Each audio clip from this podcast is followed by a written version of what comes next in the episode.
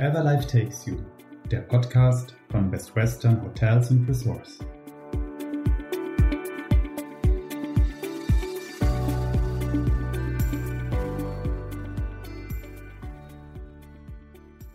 Wir sind heute in einem Urlaubsort im Erzgebirge, in der Nähe der tschechischen Grenze.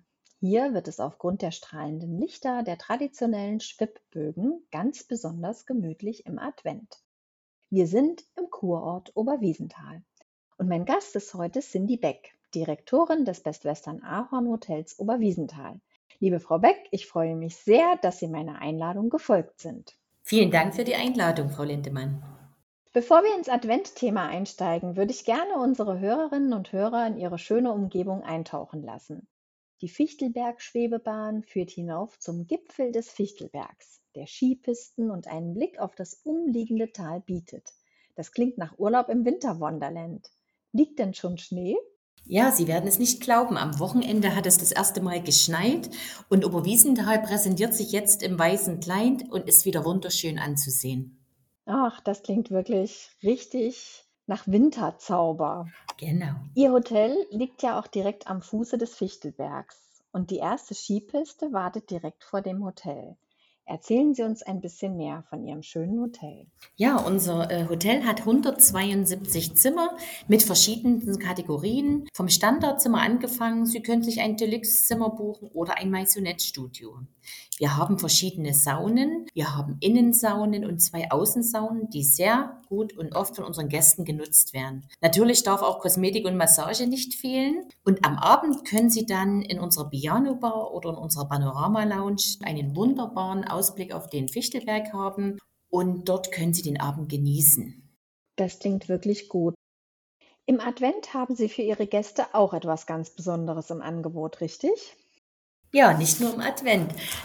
Im November äh, beginnen wir mit den zwei Terminen zum Riesenstollenanschnitt, wo es Glühwein gibt für unsere Gäste, ein Stück Stollen und natürlich musikalische Unterhaltung mit einem Bläserquintett. Viele unserer Stammgäste kommen jedes Jahr zu den Terminen und so geht es dann auch im Advent weiter.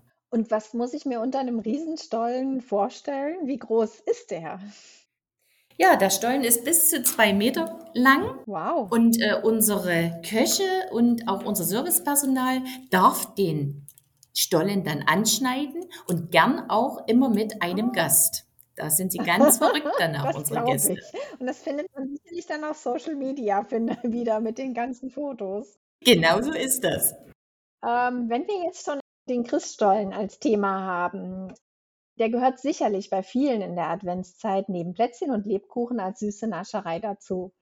Aber was ist nun das Besondere an Ihrem Christstollen? Ähm, welche Zutaten müssen unbedingt hinein und gibt es welche, die gar nicht hinein dürfen?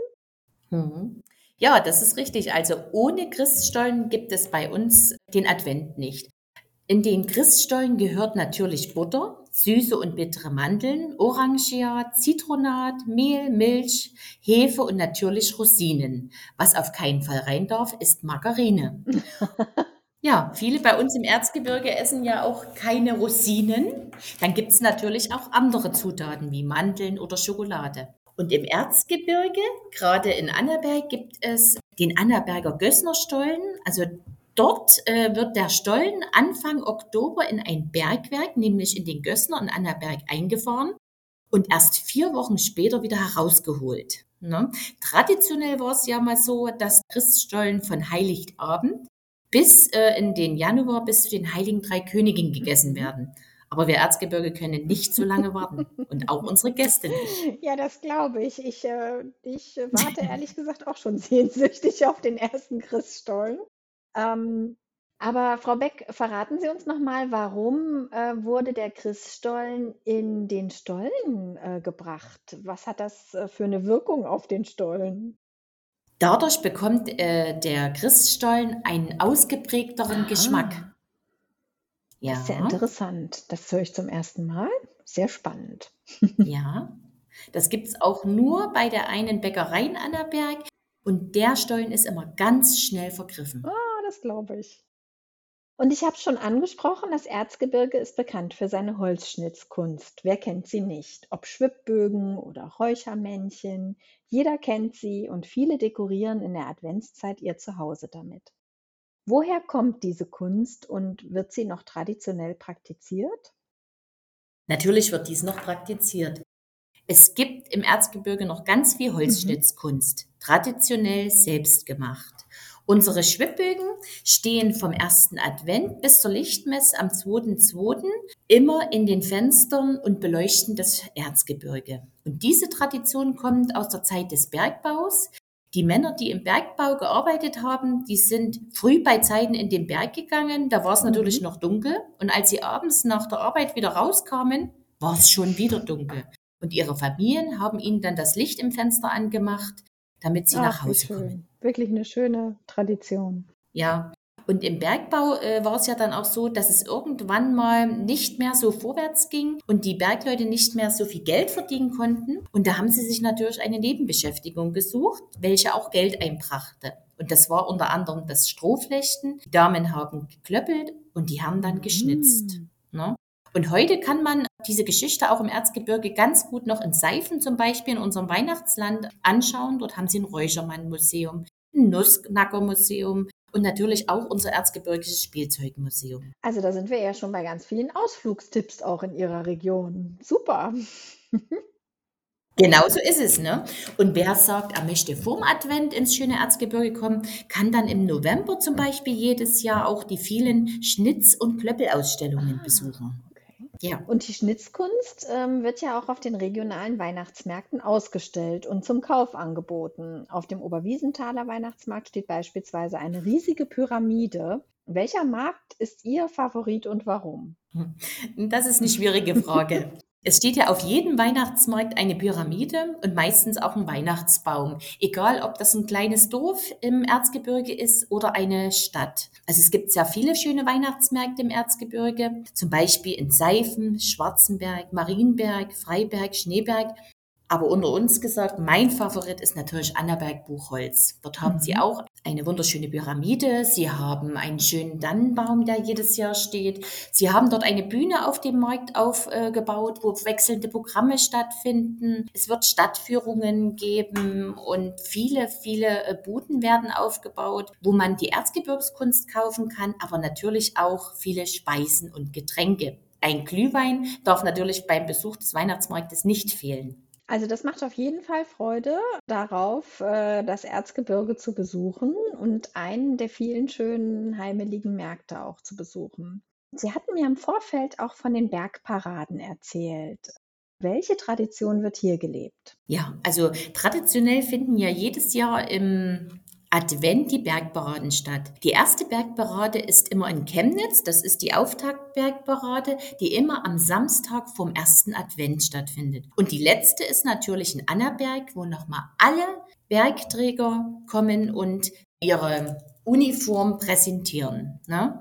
Also das kommt aus dem Bergbau. Das ist eine Tradition aus dem Bergbau. Genau, Mhm. Genau, das ist eine Tradition aus dem Bergbau und ehemals war es eine Huldigung an die Landesherren zu deren Festtagen. Heute sind sie natürlich das Highlight der Mhm. Weihnachtsmärkte im Erzgebirge. Ne? Es finden dort viele traditionelle Bergmannsumzüge statt, bei welchen sich die Bergleute, wie ich es ja gesagt habe, in ihrer Festtracht den Zuschauern Mhm. Ne? Und der soll auch, also dieser Umzug soll an die harte Arbeit der Bergleute erinnern und ihr Andenken Mhm. natürlich in Ehren halten. Naja, und das ist tatsächlich was Besonderes, ähm, speziell für diese Region. Kommen wir noch einmal auf Ihr Hotel zurück. Wie feiern Sie im Hotel Weihnachten?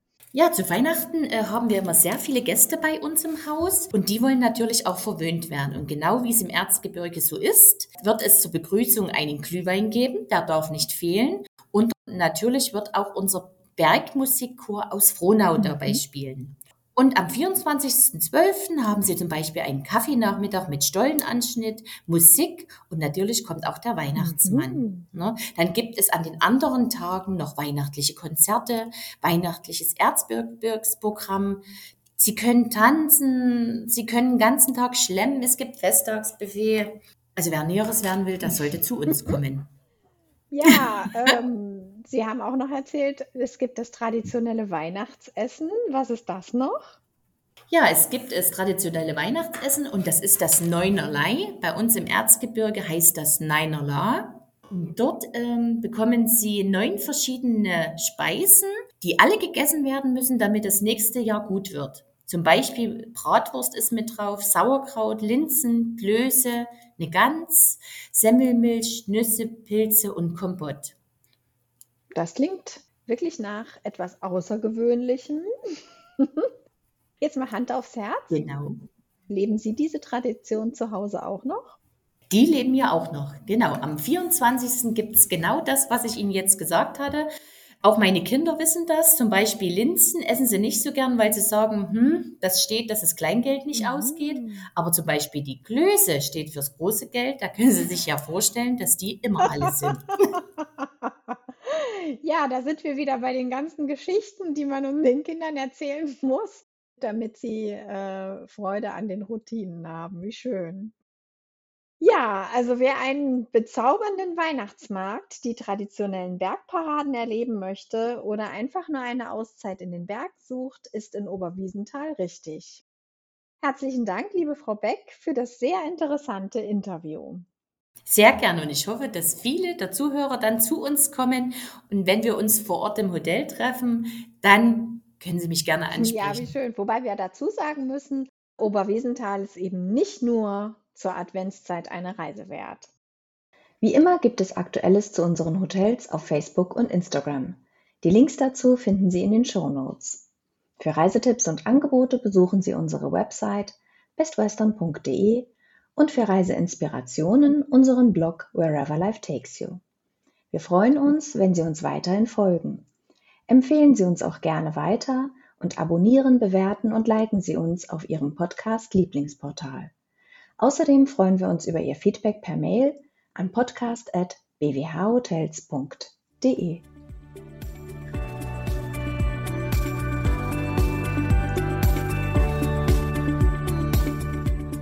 Das war Wherever Life Takes You, der Podcast von Best Western Hotels und Ressorts.